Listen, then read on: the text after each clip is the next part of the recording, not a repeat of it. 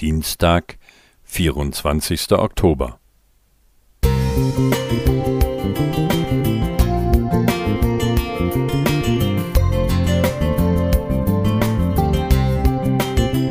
Ein kleiner Lichtblick für den Tag.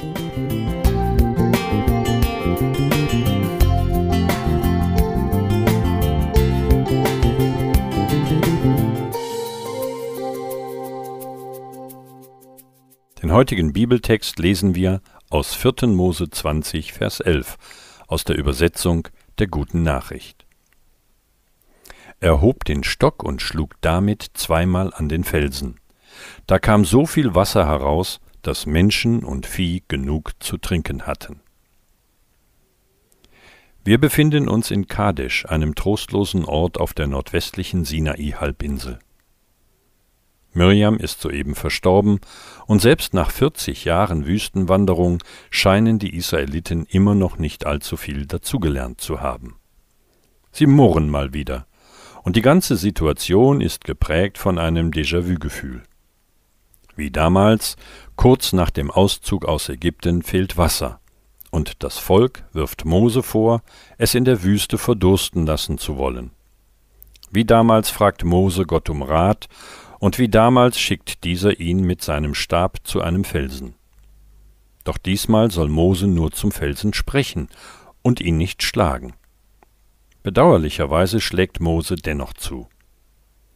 Obwohl Wasser aus dem Felsen strömt, darf Mose als Strafe für seinen Fehlschlag Gottes Volk nicht in das verheißene Land führen. Er stirbt auf dem Berg Nebo, nachdem er einen langen Blick in das gelobte Land geworfen hat so 5. Mose 34. Ist das nicht etwas drastisch? Man könnte das rein theologisch beantworten. Christus ist der Fels und sein einmaliges Opfer ist ausreichend. Jedes weitere Schlagen des Felsens verzerrt das Bild des Erlösungsplans, und wenn wir Jesus als unseren Erlöser annehmen, haben wir im Gebet jederzeit Zugang zum Wasser des Lebens. Offenbarung 22, Vers 17. Ein wunderbares Bild.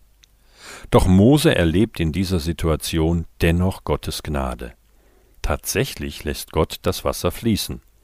Der Fels bleibt nicht trocken, und Mensch und Tier können ihren Durst stillen. In einer Kultur, in der Ehre und Scham eine große Rolle spielen, steht Gott zu seinem Freund Mose trotz dessen Ungehorsams. 2. Mose 33, Vers 11 wie er auch zu uns steht, wenn wir mal wieder alles in die eigene Hand nehmen wollen. Und noch mehr Gnade. Als Mose am Ende seines Lebens auf dem Berg Nebo steht, sieht er mehr, als man mit dem bloßen Auge sehen kann.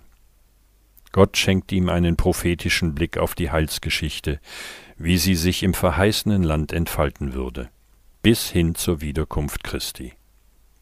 Mit unaussprechlicher Freude schaute Mose auf das Geschehen, die Vollendung einer weit herrlicheren Befreiung, als er sie sich in seinen kühnsten Hoffnungen jemals ausgemalt hat.